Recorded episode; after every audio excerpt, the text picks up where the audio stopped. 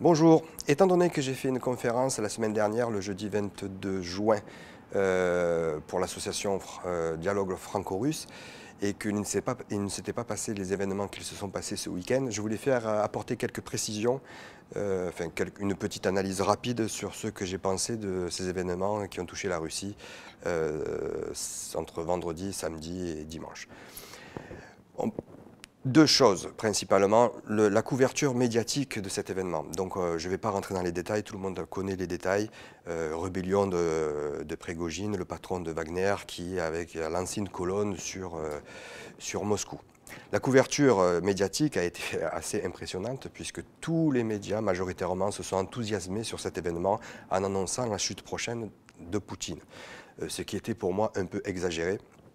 Euh, parce que, euh, on va en parler par la suite, euh, en tant qu'historien, les coups d'État qui sont en longueur comme ça n'ont que peu de chances de se, réaliser. mais pour revenir à cette couverture médiatique et l'enthousiasme de certains journalistes, mais surtout certains observateurs, certains stratèges, sur l'éventuelle chute de Poutine avec euh, ce nouvel, nouveau héros que s'étaient choisi les Occidentaux en la personne de Prégogine, qui est un criminel quand même, il faut le rappeler. Euh, c'est quand même assez inquiétant parce que ces personnes-là n'imaginent même pas dans quel chaos serait plongée la Russie, voire l'Europe, si Vladimir Poutine venait à chuter et si la Russie était vouée à un éclatement. Mais ça, passons, on aura peut-être l'occasion d'en reparler. Euh, la deuxième chose, c'est l'analyse en, elle-même de, ce coup d'État, enfin de cette tentative de putsch, on va dire. Euh, pourquoi moi, je ne me suis pas enthousiasmé euh, dès les premières heures? J'ai gardé la tête froide parce que tout simplement, je suis historien, j'ai le recul de l'histoire, j'essaie d'être objectif, assez neutre et intellectuellement honnête, intellectuellement honnête pardon, pour comprendre qu'un coup d'État, il faut aller très vite. Et euh, ça se passe en 3-4 heures, c'est-à-dire éliminer la tête pensante et les proches. Ce qui n'était pas le cas, on a vu samedi. Lorsqu'il y a une colonne comme ça qui s'avance pendant des heures et qui approche de Moscou, euh, l'issue euh, était l'issue était quand même prévisible, soit dans le sang, c'est-à-dire une réplique armée, mais là le sang russe aurait, aurait coulé et on ne sait pas ce que ça aurait pu donner par la suite, mais en tout cas, euh, petit conseil, euh, pour renverser Poutine, il faudrait euh, taper rapidement Poutine directement et son entourage pour très vite prendre les, les, clés et les centres du pouvoir, ce qui n'était pas le cas donc encore une fois. Donc c'est pour ça qu'il fallait plutôt savoir raison garder et rester plutôt sceptique devant tous les commentaires qu'on pouvait voir dans les médias. Euh, la dernière chose, c'est que, bon, encore aujourd'hui, on le voit, les commentateurs, tous ceux qui se sont trompés hein, ce week-end, nous disent que Poutine a été grandement affaibli par cet événement. Peut-être. En tout cas, Poutine est toujours là, Prigogine est en exil. Je ne mettrai pas un billet sur son espérance de vie. Mais en tout cas, Poutine, lui, est toujours là. Et au contraire, certes, il a peut-être été affaibli sur le moment, mais en tout cas, pour la plupart des Russes, lorsqu'on lit les médias russes et lorsqu'on voit les, sondages, il a été celui qui a résolu euh, le problème en 24 heures et sans faire couler une, goutte de sang. Donc vous voyez, ce n'est pas la même vision qu'on a en Russie qu'en Occident. Et euh, moi, je pense plutôt que ça va renforcer son pouvoir. Lorsqu'il y a une tentative de putsch et, qu'on l'écrase, qu'on la tue dans l'œuf, ça ne peut que vous renforcer. On l'a vu déjà par le passé, en, le 14 juillet 2016, avec Erdogan. Je pense que ça va être le même processus euh, pour Poutine, qui a senti peut-être le vent du boulet, même si on ne sait pas encore et peut-être on ne le saura jamais. Mais en tout cas, moi je suis certain que ça va renforcer son pouvoir et peut-être même son aura en Russie.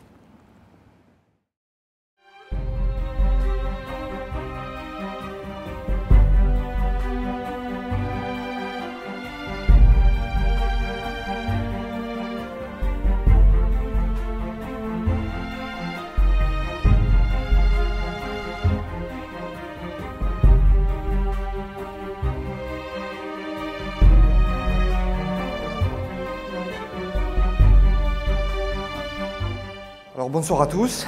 Alors euh, merci pour, euh, pour, votre invitation. Alors je vais ce soir vous parler de euh, plus précisément du basculement qu'on a vu s'accélérer parce qu'il avait bien commencé avant la guerre en Ukraine, mais du basculement du centre de gravité de, de la géopolitique mondiale et plus particulièrement de la région du Moyen-Orient qui est ma région de prédilection. Et pourquoi? Parce que vous le voyez très bien, nous sommes en plein brouillard de guerre. nos chaînes d'infos se font le relais de certains lobbies, de certaines puissances qui, nous qui nous brouillent le regard et les analyses sur cette, sur cette guerre et sur tout ce qui se passe autour surtout. Et alors que la plupart de nos grands experts de plateau évoquent à l'envie l'isolement de la Russie, si on est informé, si, si on arrive à chercher l'information en dehors des médias mainstream, on peut s'apercevoir que c'est loin d'être le cas, malgré tout ce qu'on peut nous dire tous les soirs, tous les midis, tous les jours. Et, euh, et, on pourrait même dire que malgré cela, voire en parallèle avec la guerre en Ukraine, euh, ce conflit n'a aucun impact euh, sur la présence et sur l'influence du Moyen-Orient aujourd'hui, et peut-être même bien au contraire. Donc c'est ça, c'est de ça dont ce soir je vais vous parler. Euh, alors j'avais déjà évoqué dans un de mes livres euh, dont Irina a dû vous, parler, qui, s'intitulait Poutine d'Arabie et qui a été publié en 2020, euh, où j'expliquais pourquoi et comment la Russie était devenue depuis ces dix dernières années incontournable au Moyen-Orient. Et j'avais quelque part lancé les jalons sur cette influence qui s'est avéré, qui s'est confirmé donc par la suite. Et donc je ne pensais pas qu'avec un conflit en plein cœur de l'Europe, euh, il y ait cette, confirmation. Mais effectivement, euh, malgré tout, on a vu, et on va en parler, il y a quelques épisodes quand même euh, importants qui se sont déroulés au Moyen-Orient et qui, qui, rappellent que tout ce qu'on nous dit, c'est beaucoup de, de pipeaux et de propagande. Et pourquoi? Ben, pour, la, bonne et simple raison, alors je vais un peu vite, je vais écourter mon, intervention, comme ça on pourra échanger, ce sera beaucoup plus interactif et beaucoup plus intéressant. Donc je vais résumer, essayer d'être très synthétique, euh, mais précis malgré tout. Euh, parce que donc, comme je l'expliquais dans mon ouvrage, euh, la Russie, depuis une dizaine d'années, au début des printemps arabes, a commencé par une erreur. L'erreur, ça a été euh, ça a été d'accorder euh, un blanc-seing, on va dire, une autorisation, entre guillemets, pour l'intervention en Libye, qui n'était pas prévue pour euh, destituer, on va le voir par la suite, pour éliminer physiquement Kadhafi, c'était simplement, enfin, c'était les Occidentaux qui avaient vendu ça à la, Russie pour stopper les troupes de Kadhafi qui s'apprêtaient à massacrer comme des rats, je cite, les rebelles à Misrata. Les Russes ont donné leur accord, enfin, se sont abstenus pour la résolution de l'ONU, et on a vu les Occidentaux n'ont pas euh, respecté leurs promesses, puisque ce sont particulièrement nos forces spéciales qui sont allées chercher Kadhafi pour les livrer aux rebelles, et vous avez tous vu ce qui s'est passé par la suite. Je vous passe les détails euh, des vidéos qui sont assez euh, hardcore, on va dire. donc après cela, les Russes se sont dit on, ne fera plus la même, on ne fera plus la même erreur notamment pour la Syrie. Pour la Syrie, on va en parler. Et euh, comprenant qu'ils avaient été roulés dans la farine par les Occidentaux, ils vont notamment en Syrie, encore une fois, s'opposer à toutes les résolutions de l'ONU qui, voulaient engager, encore une fois, une, euh, une opération militaire pour aider les soi-disant rebelles démocratiques, pacifiques, tout ce que vous voulez, progressistes, euh, en Syrie contre le régime de Bachar el-Assad. Euh, pourquoi, la Russie s'est posée à cela? Ben, Parce que la Russie avait déjà une autre, grille de lecture, une autre analyse de ce qui, était en train de se passer euh, pendant les printemps arabes. Les Israéliens avaient la même. Donc euh, les Russes, on, l'expliquera rapidement plus tard, qui ont une très grande connaissance de, ce, de cette région, avaient compris que ce qu'on nous vendait encore une fois les médias, ça n'allait pas être le, grand euh, des peuples comme euh, ça s'était passé au XIXe siècle en Europe, et qu'au contraire, ça serait, après les printemps arabes, un hiver islamiste. Et les faits leur ont donné raison. Et nous étions quelques-uns en France à dire la même chose, surtout des chercheurs de terrain, que vous connaissez sûrement, euh, spécialiste de la Syrie. Donc moi j'étais en, Égypte pendant la Révolution, pendant un mois, donc j'ai vu de, visu ce qui était en train de se passer et j'ai très vite compris. Donc euh, je suis arrivé euh, deux jours avant le départ de, Moubarak et je suis resté un mois par la suite et j'ai très vite compris que l'organisation, l'opposition politique la mieux organisée, la mieux structurée et qui était prête à prendre le pouvoir s'il y avait des élections, et les élections étaient prévues puisque tout le monde en voulait, surtout en Occident, c'était les Frères musulmans. Les Frères musulmans qui, est une organisation euh, supranationale basé en Égypte et originaire d'Égypte, qui a été créé en 1928, mais qui est l'organisation la plus dangereuse sur le plan de l'islam politique. Je le dis même encore aujourd'hui, plus dangereuse que Daesh et Al-Qaïda. Je vous le dis, je vous expliquerai, je rentrerai peut-être dans les détails par la suite. Pourquoi? Parce que cette organisation euh, a la même matrice idéologique qu'Al-Qaïda Daesh. C'est-à-dire, l'objectif ultime, c'est euh, le califat, la charia absolue. La seule différence avec ces deux organisations terroristes, c'est que les frères musulmans adoptent la taqiyya et ont opté pour une prise du pouvoir pacifique, entre guillemets c'est-à-dire en utilisant les moyens démocratiques. C'est pour cela qu'ils ont bien vendu leur, leur, leur, projet aux Occidentaux, qui ont cru comme des, comme des enfants de cœur. Et, euh, et donc en Égypte, en Tunisie, en Libye, après les printemps arabes, les révolutions, toutes les élections qui ont été organisées ont été gagnées par les frères musulmans.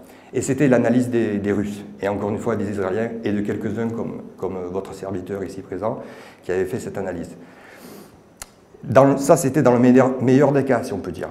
Mais on a vu la suite aussi avec euh, les années, la petite année qu'ils ont passée au pouvoir en Égypte, par exemple, ça a été catastrophique. Mais dans le pire des cas, c'était euh, des rébellions qui se sont transformées en actions armées, en guerre civile, comme en Syrie, comme en Libye aussi, hein, au Yémen aussi. Et en Syrie, très vite, les petits groupes. Alors c'est vrai que la minorité des groupes qui avaient initié ces révolutions, c'était des jeunes étudiants euh, des capitales, euh, des capitales arabes, mais de la, issues plutôt de la bourgeoisie de ces capitales, ont été très vite dépassées, voire phagocytées par des groupes plus extrémistes, très vite, et notamment en Syrie. Je ne vais pas m'épancher sur les autres exemples, mais en Syrie, ça a été exactement le cas. Et donc le, le discours des Russes était clair, c'est que si vous avez Bachar el-Assad qui tombe, et ils le disent aux Occidentaux qui ne voulaient rien entendre, hein, ne croyez pas que vous allez avoir une belle démocratie à la mode norvégienne. Vous aurez des islamistes.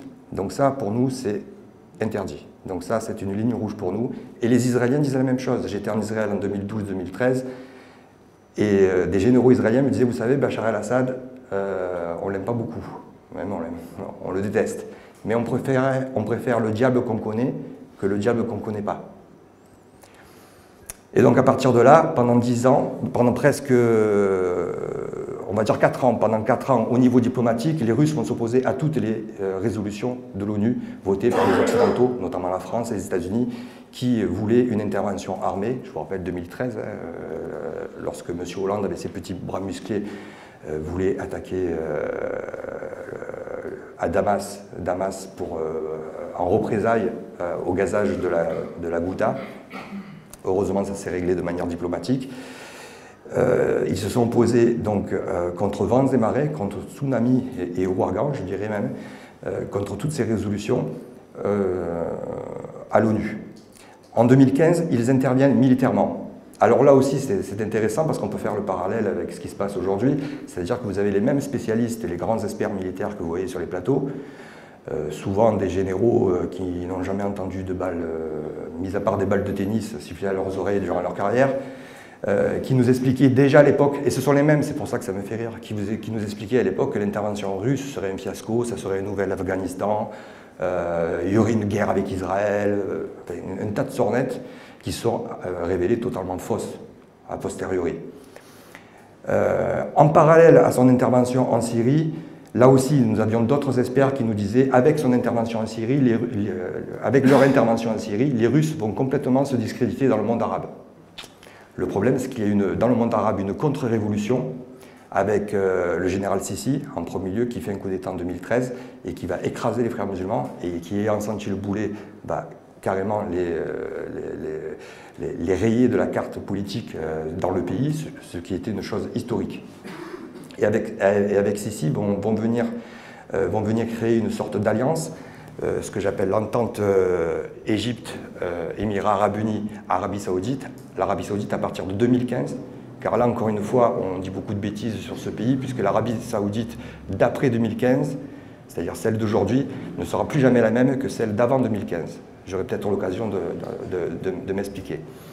Donc cette alliance avec Sisi à partir de 2013, avec l'Arabie saoudite qui l'a rejoint avec euh, Mohamed Ben Salman, le prince héritier, qui est en fait l'homme fort du régime, le, futur roi, et le Mohamed Ben Zayed, le prince héritier à l'époque, qui est aujourd'hui le prince régnant, euh, le roi, euh, l'émir des Émirats arabes unis, ils vont s'opposer partout, euh, bien sûr dans leur pays, mais partout dans la région, à l'influence et au jeu que jouaient à l'époque le Qatar et la Turquie. Le Qatar et la Turquie, avec M. Erdogan, qui est issu des frères musulmans, qui partout avaient compris qu'à la faveur de ces révolutions, c'était l'occasion pour eux de placer dans toutes les capitales leurs sbires, frères musulmans tunisiens, frères musulmans égyptiens, frères musulmans marocains, frères musulmans syriens, euh, afin d'agrandir leur influence. Et ils ont failli y arriver. Hein. Je vous rappelle qu'ils sont arrivés au pouvoir en Égypte. Je vous ai expliqué comment ça s'est terminé au bout d'un an. Ils sont arrivés au pouvoir en Tunisie. Ils ont été écartés par, euh, euh, non pas par l'armée cette fois-ci, mais par la société civile qui qui, est bien organisé en, Tunisie. Euh, en Libye, ils, se sont, euh, ils, ont rencontré euh, l'opposition d'un ancien général de Kadhafi, le, maréchal, le, Haftar. Donc partout, l'opération du Qatar et de la Turquie s'est avérée un fiasco. Aujourd'hui, on peut dire, enfin, du moins à partir de 2020, jusqu'en 2020, pardon, euh, l'opération, enfin, la, stratégie euh, qataro-turque euh, a échoué, puisque cette, cette, entente dont je vous ai parlé, avec l'Égypte, l'Arabie saoudite et les Émirats arabes unis, encore une fois, a réussi partout à stopper ces révolutions et, notamment l'arrivée au pouvoir de ces frères musulmans et de ces islamistes. Et bon, pour revenir à la Syrie, pendant ce qui se, alors, alors qu'il y avait l'intervention en Syrie de, la Russie pour soutenir Assad, appuyée par les Iraniens, entre autres, euh, très vite, donc cette alliance dont je vous ai parlé va se rapprocher de la Russie. Pourquoi? Ben Parce qu'ils vont s'apercevoir que pendant donc, 4 euh, ans, 5 ans, 6 ans, jusqu'à 2017-2018, où la Russie va commencer à remporter clairement la partie en Syrie, euh, encore une fois, à contrario de tout ce que nous disaient nos experts. Hein, ils vont se rapprocher de la Syrie, pourquoi? Parce qu'ils avaient, euh, de la Russie, pardon, pourquoi? Parce qu'ils avaient les mêmes objectifs que la Russie. Et en fait, le message des, diplomates de, des diplomates de M. Lavrov était clair. À ces nouveaux dictateurs, on les appellera comme on voudra, dictateurs, autocrates, euh, comme Sisi, MBS ou MBZ, hommes forts, on va dire, le message était clair des Russes. Voyez, nous, ce qu'on a fait en Syrie. Nous sommes des alliés fidèles et fiables. Malgré tout, tout ce que je vous ai expliqué, les pressions internationales, ils ont tenu le coup. Et en plus, lorsqu'il a fallu intervenir de manière militaire, ils l'ont fait. Et en plus, avec succès. Et à partir de là, la Russie est rentrée dans cette alliance. Parce que le message était clair. Nous ne sommes pas comme les Occidentaux. Vous gérez vos pays comme vous voulez. Dictature, démocratie, non, on s'en fout. Nous ne faisons pas d'ingérence, pas de leçon de morale. On va en reparler. Mais nous, ce qu'on ne veut pas, c'est de frères musulmans et d'islamistes. Donc à partir de là, si vous, vous combattez ces mouvements, que ce soit Frères musulmans, Daesh ou Al-Qaïda, on peut être des partenaires, voire des alliés. Et c'est ce qui va se passer. Et je saute dans le temps et on arrive à la guerre en Ukraine. Et on pensait, enfin les Occidentaux pensaient que la Russie serait isolée. Mais en fait, ce pacte passé avec, les, avec ces trois pays, qui sont quand même des pays importants, l'Arabie saoudite le pays le plus riche et patron de l'OPEP, dans le monde arabe. L'Égypte est le pays le plus peuplé, l'État le plus ancien, euh, le pays le plus puissant militairement, et les Émirats arabes unis, qui est une sorte de petite Venise, la République de Venise du Golfe, euh, elle a tenu. Parce que malgré les pressions américaines de l'administration Biden, ces trois pays ont refusé de voter les sanctions contre la Russie. Mais il n'y a pas que ces trois pays. Tous les autres pays du monde arabe, comme les pays d'Amérique, la majorité des pays d'Amérique latine, la majorité des pays d'Asie, ils ont tous refusé de suivre euh, les sanctions, de voter les sanctions contre euh, la Russie à la suite de l'intervention russe en Ukraine. Il y a eu quelques condamnations verbales à l'ONU, quelques résolutions, des mais pas de sanctions concrètes, aucune sanction.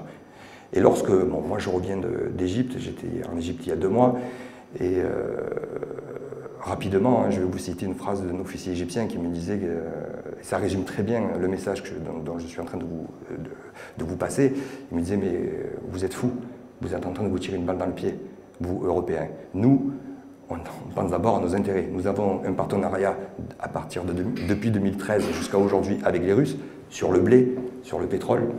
Donc il est hors de question que nous allions contre nos intérêts euh, en votant des sanctions contre la Russie. Donc ils sont beaucoup plus pragmatiques et réalistes que nous. Pour eux, ce conflit, c'est un conflit lointain entre occidentaux. Et ils n'ont pas du tout la même grille de lecture que nous, que nos médias ou, ou la majorité de nos experts qui sont à la mode. Pourquoi? Peut-être parce qu'ils n'ont pas accès à LCI ou BFM, mais surtout parce que le message, là aussi, je vous parle, je vous, rappelle, je vous rapporte des propos qu'on m'a dit en Syrie, euh, en Égypte, en Algérie ou au Maroc. Euh, les Russes, on les a vus à l'œuvre, nous, en Syrie. Et c'est même eux qui m'ont fait rappeler que ces analyses, euh, les premières analyses de l'intervention russe en Syrie, comme je vous le disais tout à l'heure, elles étaient très négatives, très pessimistes. Donc nous, on les a vus à l'œuvre, on a vu qu'au bout de dix ans, ils ont remporté le conflit. Alors certes, ce n'est pas le même conflit, pas la même ampleur, pas, euh, le même contexte, pas, pas la même nature, mais euh, les Arabes dans leur majorité, et je vous parle des dirigeants comme, du peuple, hein. c'est impressionnant aussi euh, lorsque, je, lorsque je promène dans les rues du Caire ou ailleurs, que je parle à des Égyptiens, ils sont persuadés que les Russes ne vont pas perdre ne vont peut-être gagner, mais du moins ne vont pas perdre. Et que tout ce que nous, on nous dit dans les médias, euh, ce n'est que pure propagande. Après, là-dessus, il faut rappeler une analyse simple d'historien. Euh, ce que je rappelle toujours, euh, les Russes ont toujours mal commencé leur guerre, mais ils ont toujours bien terminé. Alors on me dit souvent, oui, ça c'est un, argument de, géopolitologue de, comptoir lorsque je dis que les Russes sont des joueurs d'échecs. Euh, c'est pas tant un argument de comptoir parce que lorsqu'on sait que les, les échecs sont une matière à part entière dans les écoles russes, euh, très jeunes dans la maternelle, et lorsqu'on s'intéresse un peu aux échecs, je pense qu'il y en a parmi vous euh, savent que la plupart des grands joueurs d'échecs russes sont souvent des spécialistes de fin de partie. Les fins de partie, c'est lorsque, lorsque tout va mal, mais qu'il y a un rebondissement à la fin de la partie. Ça, tout cela, ça se, vérifie à chaque fois dans l'histoire des guerres russes. À chaque fois, allez demander à Napoléon, si on avait un médium, on pourrait demander au médium qui interroge Napoléon, Napoléon ou Hitler, ça se passe toujours comme ça. Il y a toujours un, il y a une constance dans, la stratégie militaire russe, au-delà des régimes, que ce soit sur l'empire, euh, pendant l'empire russe ou sous l'ère soviétique, il y a une adaptation au conflit, une adaptation au conflit et surtout une approche au temps long et à la guerre d'usure. Ils sont spécialistes dans ce genre de, guerre, donc ils se réadaptent très vite. Et, surtout, ils sont des pragmatiques. Alors je ne rentre pas dans les, détails euh, politiques, euh, idéologiques, philosophiques de cette guerre, je reste sur le plan vraiment militaire parce que c'est ce qui ressort le plus de mes conversations dans le monde arabe. Donc voilà pour le constat. Et euh, ça se confirme par les actes, ce ne sont pas que des paroles. Alors là, je vous citerai un exemple euh, qui a pas ça a été rapporté bien sûr parce que par conscience professionnelle, je pense, dans les médias, mais qui n'a pas soulevé tant de, euh, de précision que ça, alors que c'est un événement historique. C'est la visite humiliante de Biden en Arabie Saoudite. Pourquoi L'été dernier, c'était en juillet dernier. Euh, ben, en fait, Biden voulait faire ce qu'avait fait euh, Ronald Reagan dans les années 85-86. Qu'avait fait Ronald Reagan On va faire un peu d'histoire. Qu'avait fait Ronald Reagan euh, en 85-86 Il avait dit bon, nous étions en pleine guerre froide, à la fin de la guerre froide. Il veut dire bon, ça va, on va donner le coup de grâce à l'URSS avec le pétrole. Donc il a envoyé des conseillers voir le roi de l'époque, le roi d'Arabie Saoudite de l'époque, en lui demandant d'augmenter la production pour faire baisser les prix. Et c'est ce qui s'est passé. Et là, vous avez la vraie raison de la chute de l'URSS. On vous a parlé de l'Afghanistan, on vous a parlé de l'économie, de la guerre des étoiles. Mais lorsqu'on gratte bien, et on en parle peu, hein, même les historiens, c'est là la vraie cause de la chute de l'URSS. Les prix du pétrole se sont écroulés à cause de l'Arabie Saoudite, sous les ordres américains, mais avec l'OPEP et l'Arabie Saoudite. Et c'est comme ça que l'URSS est tombée. Donc Biden a voulu faire la même stratégie. Mais comme je vous l'ai dit, l'Arabie saoudite d'aujourd'hui n'est plus la même que celle d'avant 2015. Et ça, c'est un événement historique. C'est un séisme au niveau géopolitique. Parce que, je vous le rappelle, l'Arabie saoudite a toujours obéi au doigt et à l'œil des États-Unis, depuis le pacte du Quincy. Euh, et là, euh, entre-temps, qu'est-ce qui s'est passé? Il s'est passé l'affaire Khashoggi. L'affaire Khashoggi, rapidement, c'est un opposant euh, euh, du royaume qui a été découpé vivant par des sbires de MBS. Et là, ça a été le, prince, le, héritier qu'on présentait comme un jeune prince réformateur est devenu un monstre. Bon, après, à juste titre, à chacun, mais bon, moi je suis pas là, je suis pas Mère Teresa ni le pape, je suis pas là pour vous faire des, leçons de, morale ou pas, je suis un géopolitologue, j'essaie de rester froid et réaliste et pragmatique. Et à l'époque, donc 2018, nous étions en 2018, tout le monde, le monde entier s'est détourné de l'Arabie Saoudite. Sur la scène, en coulisses, on faisait encore du commerce, bien sûr. Toujours la même hypocrisie, vous voyez. Et il n'y a que deux personnes qui ne se sont pas détournées de MBS, c'est euh, Vladimir Poutine, bien sûr, et Donald Trump. Et à partir de là, euh, MBS s'est fait beaucoup plus discret, mais il a continué la purge de son, de son royaume. Il, est en train de moderniser son royaume et surtout, il a combattu comme jamais, il combat comme jamais l'islam politique et l'islam salafiste. Ça, c'est historique aussi, dans la région. Et c'est pour cela qu'en 2017, 2017, il y a déjà un prémisse, ce que j'écris dans mon livre, un prémisse de ce basculement au Moyen-Orient, parce que comme je viens de vous le dire, l'Arabie saoudite était l'opposant géostratégique majeur de l'URSS euh, pendant la guerre froide. On l'a vu en Afghanistan, je viens de vous le dire avec le pétrole. Et là, qu'est-ce qui se passe en 2017, en octobre 2017 euh, Voyant que leur politique, déjà, leur politique sur le pétrole ne fonctionnait pas euh, contre la Russie, par rapport à la guerre, à la guerre en Syrie, l'Arabie saoudite, avec le nouveau roi Salman et surtout son fils, ils vont changer de stratégie. Ils vont se dire, bon, apparemment les Russes vont gagner, ça fait deux ans qu'ils sont en Syrie et remportent de nombreuses victoires, ils vont gagner, donc on va changer de stratégie. Et surtout que les Américains, avec M. Obama qui vient de signer un accord avec les Iraniens, sont en train de nous lâcher. Donc on va changer de stratégie et on va discuter avec les Russes.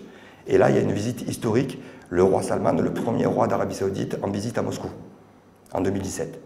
Et donc les Saoudiens vont à Canossa et demandent à Vladimir Poutine et aux Russes, bon, on va discuter parce qu'on on comprend bien que vous êtes sur la bonne voie de, réussir ce que vous aviez prévu en Syrie et ailleurs.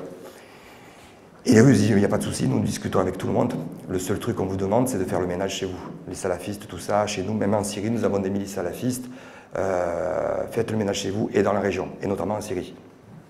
Bon, le roi, qui est un vieux roublard, un vieux loup de la, politique, il dit, vous savez, c'est pas moi, c'est d'autres euh, princes, mais il faut que je ménage chez chou. Et là, il y avait le jeune prince MBS qui levait la main et dit, moi, je vais faire le ménage. Et c'est à partir de là qu'il va devenir un très proche partenaire de Poutine. Parce qu'il va véritablement faire le ménage. Chez lui, à l'international aussi, mais aussi en Syrie. C'est-à-dire les milices euh, salafistes qui étaient financées par certains princes saoudiens eh ben, vont être carrément éradiquées. Et là, euh, sur ce plan politique et par rapport à la guerre en Syrie, va se greffer un autre point très important, c'est l'accord OPEP-Russie. Là aussi, c'est historique. La Russie est rentrée en partenaire principal et négociateur des accords OPEP-Russie de l'automne 2017 aussi, pour gérer le cours du pétrole. Et lorsqu'arrive donc M. Biden, qui avait beaucoup critiqué durant sa campagne et durant son premier mandat, en disant euh, le prince héritier c'est un boucher, euh, c'est un paria, on veut que le roi le destitue, il ne faut pas qu'il devienne roi d'Arabie Saoudite. Euh, MBS faisait le Doron, le Doron.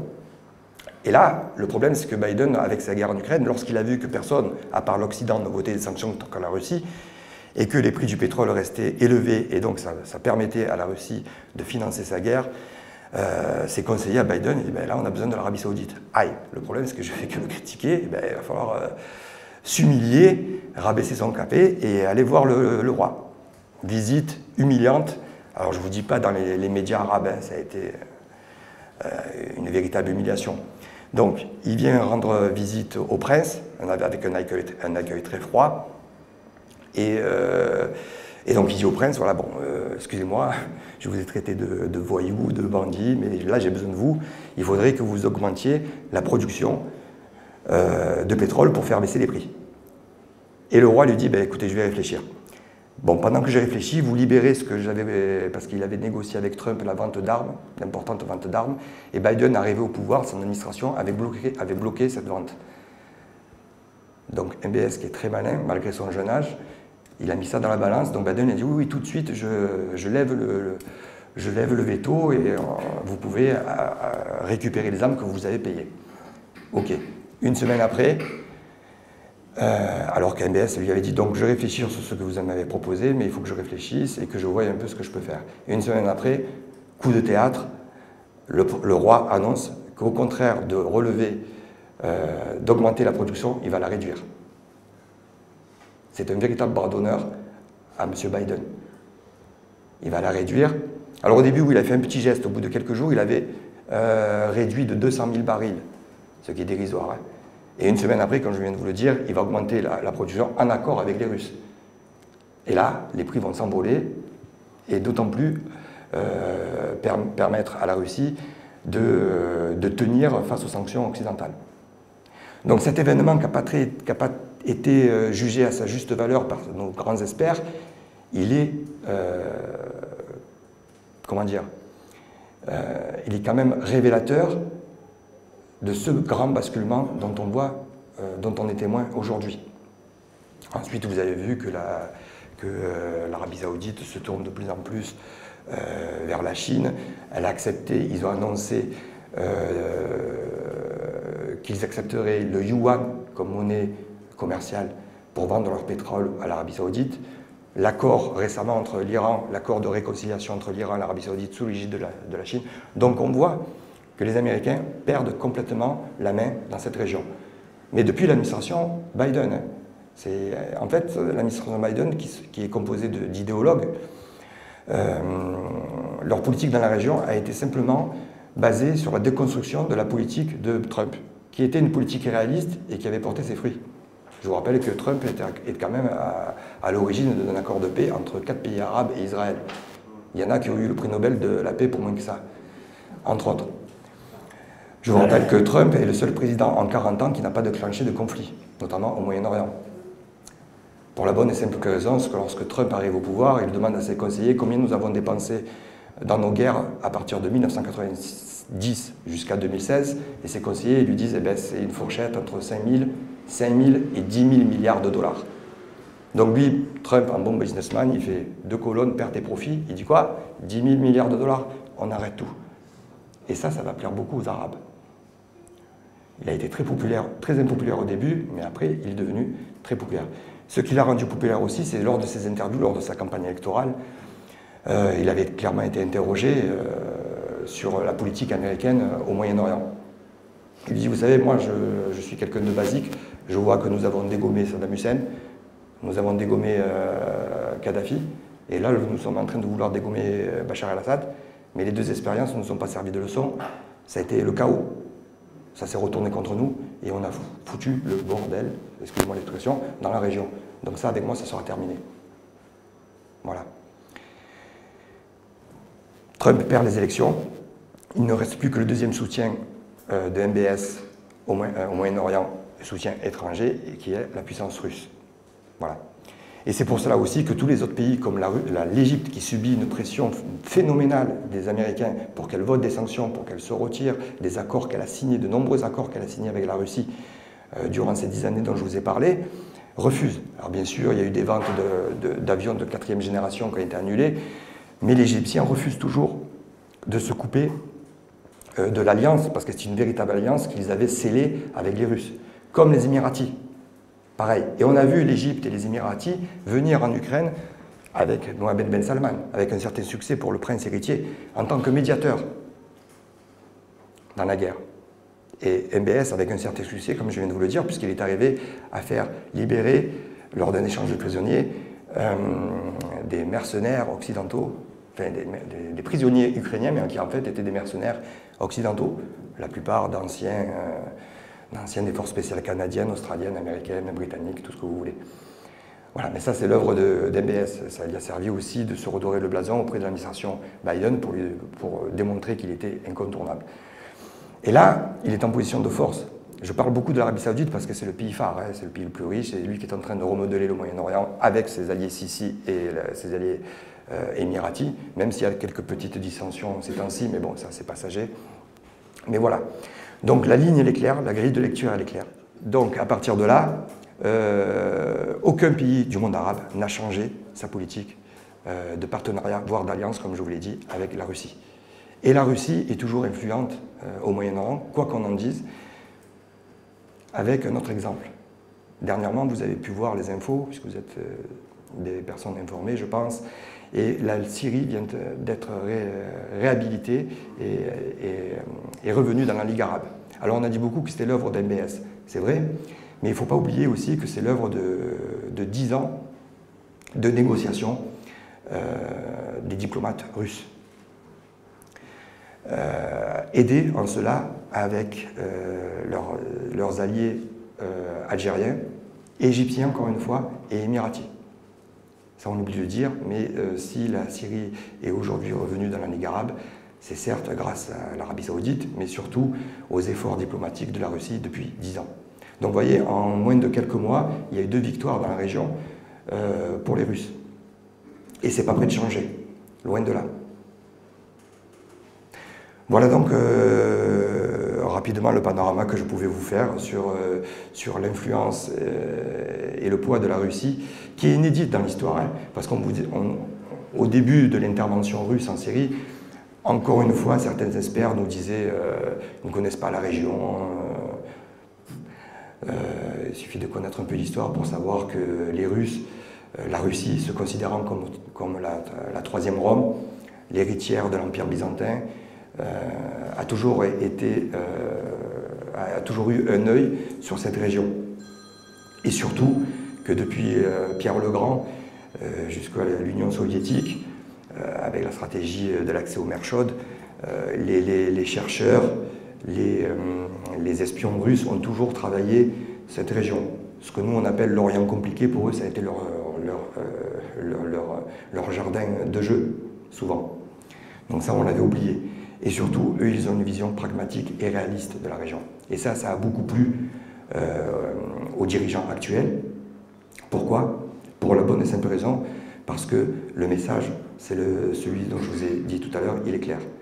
Nous, nous ne sommes pas des, Occidentaux, je me répète, mais c'est fait exprès, pas d'ingérence, pas les droits de l'homme, la démocratie. Vous gérez vos pays comme vous voulez, donc on ne vous fera pas de leçon de morale. Mais à partir du moment où vous luttez contre l'islamisme, on peut être partenaire et, euh, et, aussi des partenaires commerciaux. Donc c'est vrai qu'on a, on a dit beaucoup que la Russie euh, s'impliquait beaucoup en Syrie pour des raisons stratégiques, géostratégiques, avec le, port de Tartous, euh, le, commerce des armes, les contrats commerciaux. C'est vrai tout ça. Mais on oublie surtout que la Russie s'est impliqué en Syrie, et c'est la thèse de mon livre, pour une bonne et simple raison aussi, et qui pour moi la principale, c'était la lutte contre l'islamisme. Parce qu'on oublie, mais la Russie est un empire et une puissance musulmane. Ça aussi on oublie. 15 millions euh, de Russes sont musulmans et ne sont pas des immigrés. Euh, Kazan, euh, la capitale musulmane de Russie, a été fondée avant Moscou. Et l'islam a été présent en Russie avant la chrétienté. Donc ils connaissent très bien cette, religion. Et pour eux, dès 1990, euh, et, déjà ça a commencé, vous voyez, on essayait de... Déjà, l'Arabie saoudite et le Qatar avaient essayé d'envoyer leurs imams un peu euh, faire ce qu'ils font chez nous dans les mosquées. Et depuis 1990, les frères musulmans et le salafisme les, Russes ne, disent pas salafisme, ils disent wahhabisme. Donc c'est très clair comme ça. Euh, les frères musulmans et le wahhabisme sont interdits en Russie. Le discours là aussi est, très clair. Nous avons notre propre islam. Nous n'avons pas besoin des ingérences euh, islamiques extérieures. Surtout, ils savent à qui ils ont affaire. Donc leur intervention au Moyen-Orient et en Syrie particulièrement, pardon, c'était justement pour ne pas qu'il y ait à Damas un pouvoir frériste. Parce que la Syrie, c'est à 600 km du Caucase. Et le Caucase, qui dit Caucase, dit Daghestan, dit Tchétchénie. Il ne fallait pas un exemple qui pouvait raviver les, braises dans cette région-là, dans cette région musulmane russe. Voilà en gros pourquoi la Russie est aujourd'hui toujours euh, très écoutée et un partenaire euh, jugé, comme beaucoup plus fiable que les Occidentaux. Ça aussi, on l'a beaucoup dit, euh, lorsqu'on me parle des Russes et des Occidentaux, on nous dit, surtout nous les Français, euh, les Arabes me disent souvent, mais vous les Français, vous n'êtes pas fiables. Euh, vous avez des alliés, vous les lâchez, toujours. Vous avez lâché chez vous même les pieds noirs, vous avez lâché les Arquis, vous avez lâché les chrétiens du Liban, vous avez lâché même votre allié israélien, les Arabes qui me disent ça. Hein. Euh, les Américains, c'est la même chose, on a vu les Américains avec les Kurdes. Et les Russes comprennent cette psychologie. Et, hein, dans le monde arabe, euh, l'arabe respecte son ennemi, respecte un ennemi, même si cet ennemi le combat. Mais, et surtout, respecte cet ennemi si cet ennemi est fidèle avec ses alliés, qui sont aussi les, amis les, ennemis de l'arabe en question. Mais voyez, pour eux, c'est un, symbole de respect. Les gens comme ça, eux, ça leur plaît pas trop. Et les Russes ont compris cette psychologie, comprennent, comme je vous l'ai dit, ont une grande connaissance de la région et ont une parfaite connaissance du mental de cette région. Et voilà pour ces régions, pour toutes les raisons dont je viens de vous évoquer, raisons économiques, raisons, raisons géopolitiques et raisons euh, psychologiques, euh, c'est la raison pour laquelle les Russes sont encore très présents au Moyen-Orient et très écoutés, et dans tous les dossiers, même en Israël. Hein. Regardez, Israël refuse toujours de vendre des armes létales à l'Ukraine malgré les pressions américaines. Ils vendent des, armes défensives, ils vendent du matériel médical, mais pour l'instant, les, Israéliens résistent, ne veulent pas vendre des armes euh, létales. Et pourtant, les Américains mettent la pression. Même, Zelensky, euh, lors de son discours à la, Knesset, euh, leur a fait la leçon. ça, ça n'a pas dû leur plaire en plus. mais voilà, donc vous voyez, la géopolitique, c'est tout simple des fois. Ce n'est pas qu'une question de contrat ou de leçon de morale, c'est souvent une raison, de simple euh, euh, compréhension de la psychologie des gens, à qui, nous avons affaire. Dernière chose aussi, ce que j'ai entendu, et je finirai sur ça, c'est que dans cette grille de lecture, dans cette guerre, je vous l'ai dit tout à l'heure, la plupart des, Arabes, des officiels, mais aussi des gens du peuple, me disent, bon, comme je vous l'ai dit, vous êtes en train de vous ruiner, vous allez contre vos propres intérêts économiques, sociaux, etc. Ça, on le voit. Euh, mais surtout, euh, ça va accélérer votre chute. Écoutez bien, hein. euh, j'ai entendu au Maroc, j'ai entendu en Égypte, en Algérie, le message est clair, vous êtes foutus. L'Occident, vous êtes foutus. Ça va accélérer votre chute. Parce que là, vous nous faites des leçons de morale, les droits de l'homme, la, la, démocratie. Déjà, allez voir comment ça se passe dans vos élections. Euh, regardez les élections américaines en 2020, regardez les élections en France, regardez le nombre d'abstentions.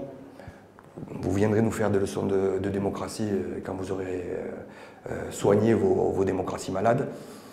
Et surtout, vos nouvelles valeurs, là, les valeurs, droits de l'homme, tout ça, c'est bien, mais les nouvelles valeurs, LGBT, tout ça, c'est pas trop notre truc, quoi. Donc, clairement, pour eux, à tort ou à raison, hein, l'Occident est sur le déclin. Et cette guerre va accélérer ce déclin. Alors d'abord Bachar el-Assad. Sur le, sur le plan international, d'abord, bon, euh, bah, pour tout vous dire, déjà, euh, bon, il n'y a que l'administration Biden et la France qui refusent encore de parler Bachar el-Assad. Euh, les Allemands, les Espagnols, les services allemands, les services espagnols, les services italiens, ça fait depuis 2013 qu'ils parlent avec les services, qu'ils ont renoué discrètement, mais quand même, leur relation avec Bachar el-Assad. Pour la petite histoire, je vous rappelle que, euh, avez-vous entendu parler de l'affaire euh, Valls-Squarcini C'est dans les médias, c'est pas complotiste. L'affaire Valls-Squarcini, rapidement, mais ça veut dire beaucoup de choses sur l'affaire euh, syrienne. Squarcini, c'est l'ancien responsable de la DGSI sur, sur l'époque de Sarkozy. Donc en 2013-2014, euh, Bernard Squarcini, donc ancien patron de la DGSI, est contacté par des services syriens, par ses amis des services syriens, qui lui disent écoutez, nous, la position française, euh, elle est intenable, surtout au niveau diplomatique. Euh, on fait un effort. On a à notre disposition une liste. Une liste de Français qui sont venus combattre en Syrie et qui sont aujourd'hui dans Daesh et dans Al-Qaïda. Est-ce que vous la voulez? Alors Bernard Squarcini dit écoutez, moi je suis plus aux affaires, je vais en référer à mon successeur. Donc il appelle immédiatement son successeur, euh, qui lui dit Ok, oui, bien sûr, il faut, en parler, mais il faut passer par le Premier ministre, euh, par le ministre de l'Intérieur qui était Bernard Cazeneuve. Donc ils vont voir le, euh, Bernard Cazeneuve qui dit Oui, oui, il nous faut cette liste, mais il faut passer par le Premier ministre qui était M. Valls. Ils vont voir le, M. Valls en lui disant Voilà, les services syriens font un geste, ils veulent nous donner une liste de Français euh, qui sont aujourd'hui en Syrie, qui sont en train de combattre avec Daesh et Al-Qaïda. pour qu'on puisse les traiter ou euh, s'ils veulent, si, nous voulons, faire de la sous-traitance, que les services syriens les traitent. Et Valls a opposé un non catégorique. Il a dit il est hors de question que nous reprenions langue d'une manière ou d'une autre avec Assad ou ses services. Et j'interdis quiconque dans mes services de prendre contact avec des Syriens, quels qu'ils soient. Donc fin de non-recevoir, Squarcini euh, rapporte les propos de Valls à, un des chefs des services syriens.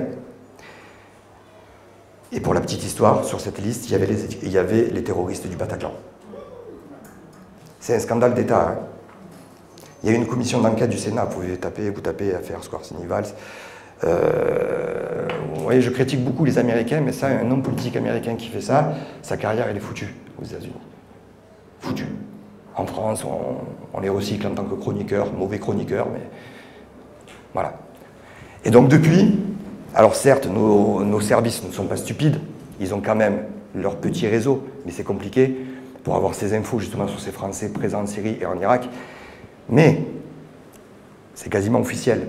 Jusqu'en février 2022, notre seule source d'information, la seule source d'information de nos services en Syrie, c'était les Russes. Sympa. Honnêtement, je ne peux pas vous dire ce qu'il en est aujourd'hui. Hein.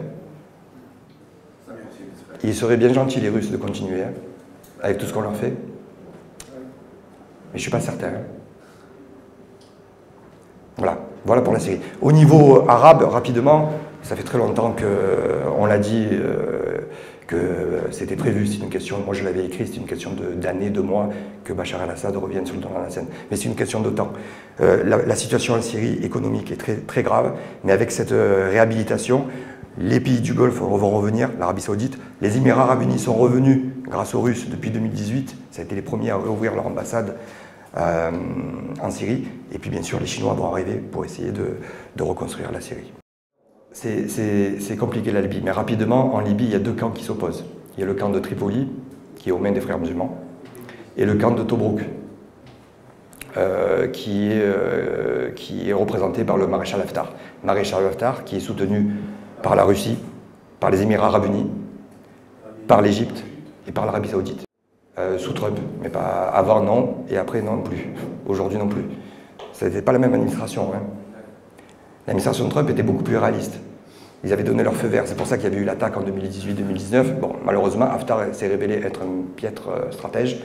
Et euh, surtout que la Turquie est venue en renfort en amenant des.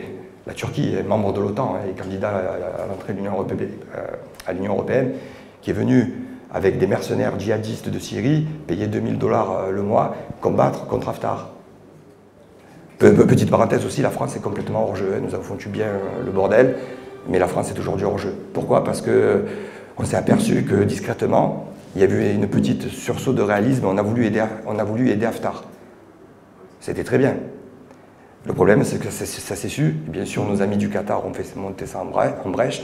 Et nous, euh, nos diplomates, non, non, non, c'est pas vrai, c'est pas vrai, nous, nous devons Oui, encore une fois, euh, attitude pitoyable en diplomatie, alors que c'était avéré par tout le monde, et à partir de là, nous ne sommes plus écoutés en Libye. Nous ne faisons même plus partie des négociations. Aujourd'hui, ceux qui sont au cœur des négociations, c'est euh, l'Égypte et la Turquie.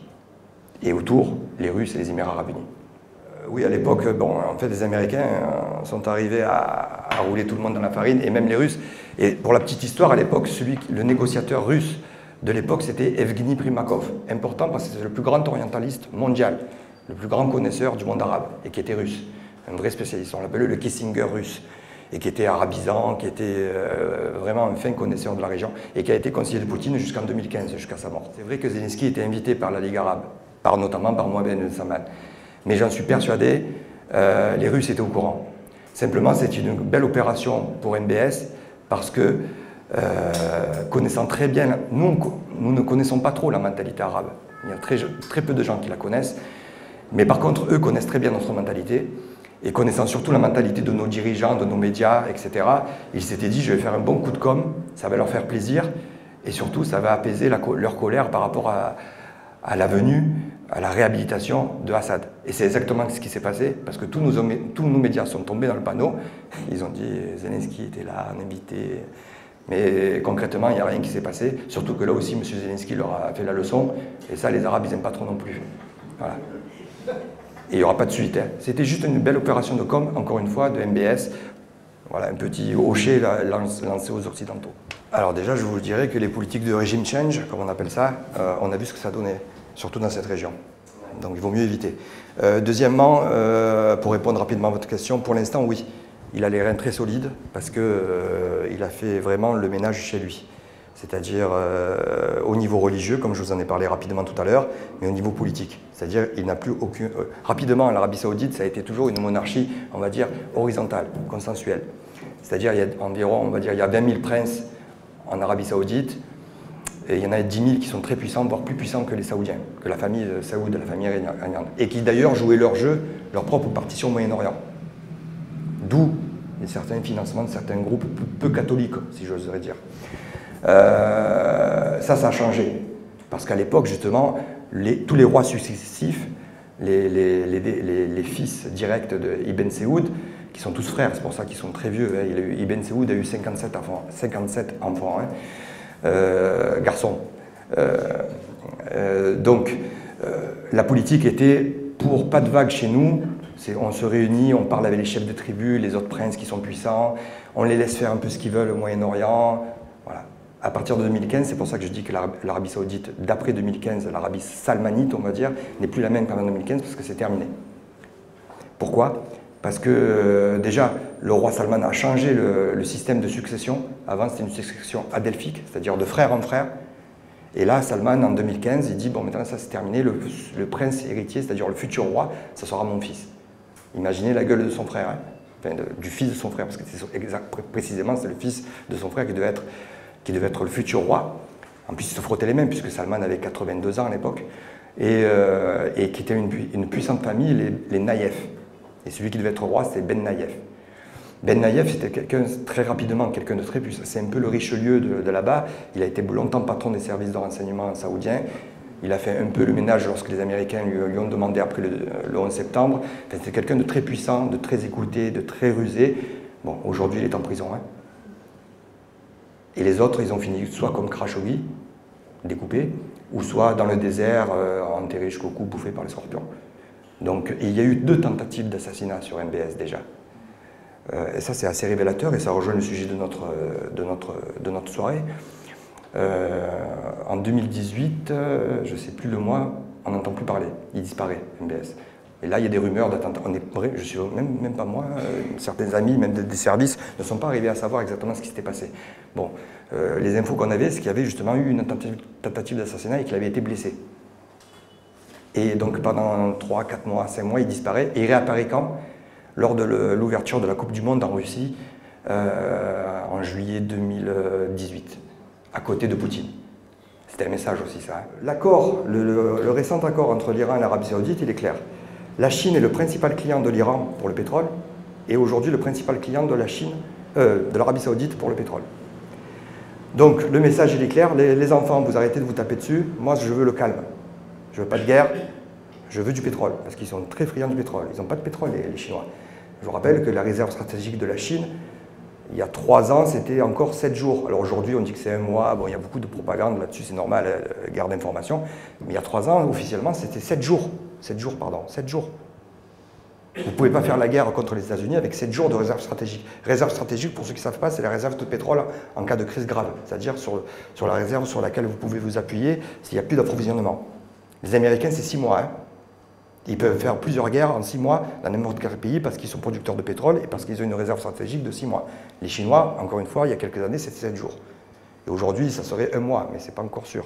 Ils brûlent tellement de pétrole qu'ils ont besoin de pétrole. C'est pour ça qu'il leur faut absolument aucune guerre au Moyen-Orient. Ça change des Américains. Donc encore une fois, pour résumer, je pense qu'ils sous-traitent au niveau politique parce qu'ils ne connaissent pas trop cette région. Et puis ils, ont une, ils traitent, ils ont beaucoup, de musulmans chez eux et on sait comment ils s'en occupent. Euh, ils laissent faire plutôt les, Russes, ils sont beaucoup plus pragmatiques et beaucoup plus réalistes avec, euh, dans cette région. Par contre, ils sont, par contre, il y a beaucoup d'accords entre, par exemple, l'Égypte et la Chine au niveau du terrorisme, de la lutte antiterroriste.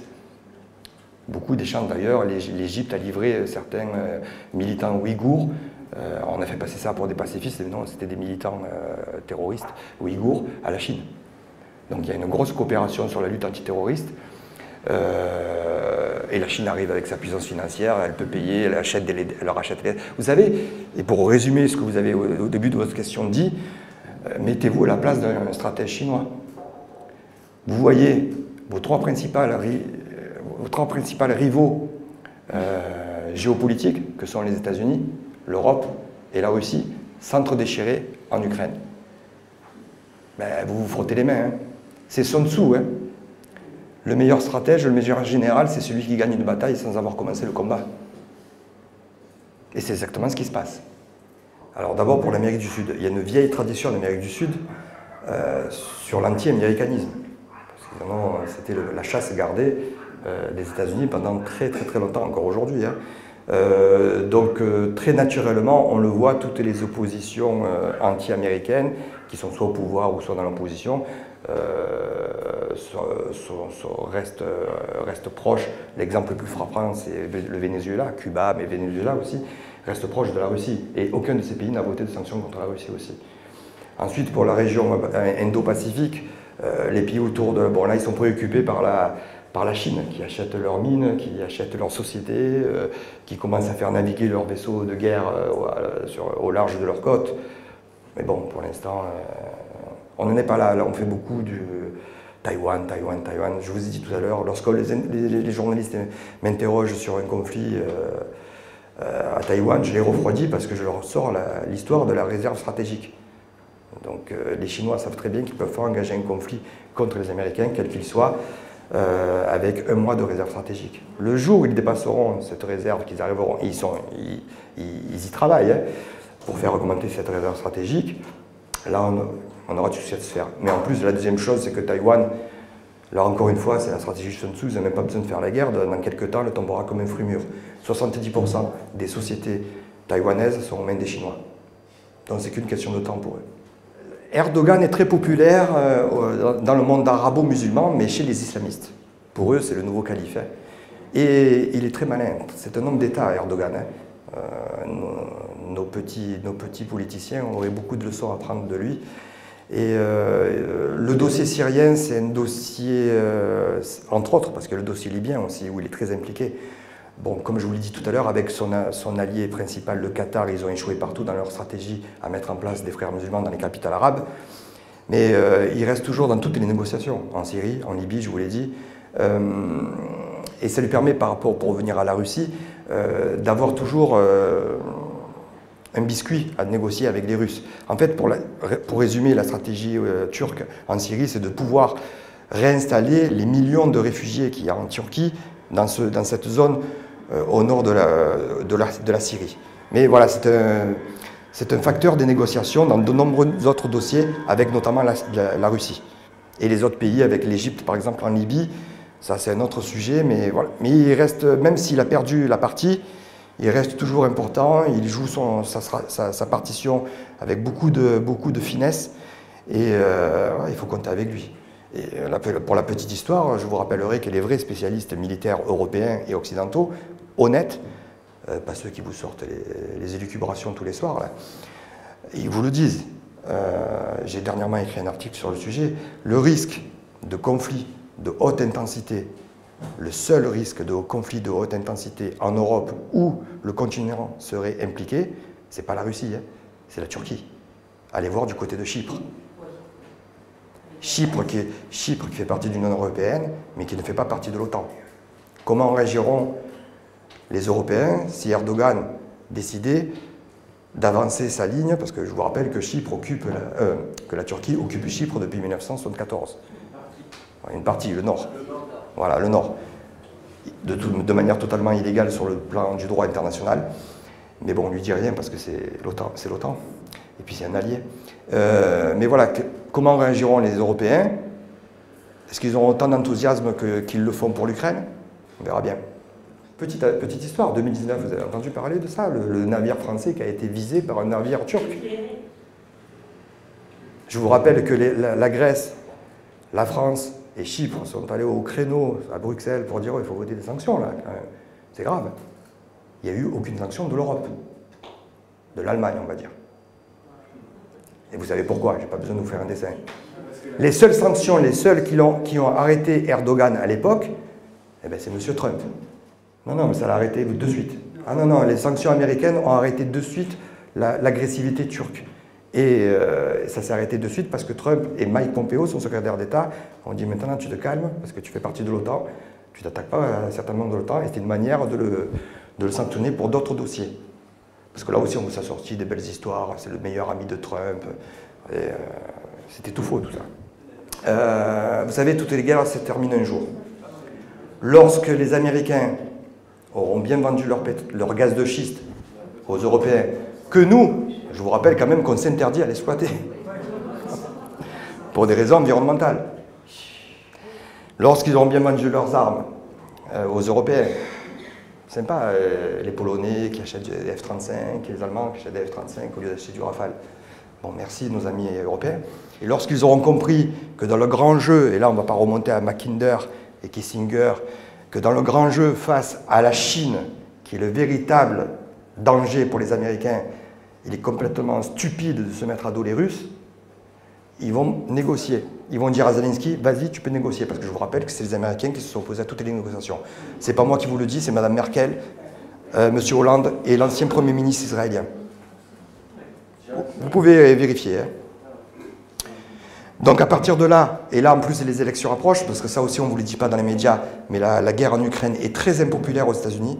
On est passé à 60% d'avis défavorables en gros, et M. Trump en rajoute, euh, qu'est-ce qu'on fout dans ce, dans ce guépier, pour être poli euh, Et les Américains suivent, ce courant-là. Donc les élections approchant, lorsque les Américains diront à Zelensky tu négocieras, va négocier, ça va négocier. Le résultat sera ce que les Russes auront atteint 70-80% de leur objectif. Ils posséderont toujours un cinquième du, du territoire ukrainien. Les Européens se seront super affaiblis et complètement coupés des Russes, leur principal partenaire géostratégique. Et dans cette histoire, et les Américains, après ça c'est notre, notre volet, les Américains avec leurs problèmes économiques, politiques, on va voir ce qui va en sortir, on verra ce qui en sortira. Et ce que je disais tout à l'heure, qui se frotte les mains? Les Chinois. Hein. Dernière chose, on finit, parce que les BRICS, très important, et c'est pour conclure, rien que dans le monde arabe, il y a plusieurs pays qui sont candidats aux BRICS l'Algérie, pas étonnant. Euh, Maroc est en négociation, je crois. Maroc, c'est discret, mais ils sont en négociation. Par contre, officiellement, Algérie, l'Égypte, allié des Américains, ancien allié des Américains, et l'Arabie Saoudite. L'Arabie Saoudite. Voilà. Merci beaucoup et encore une fois.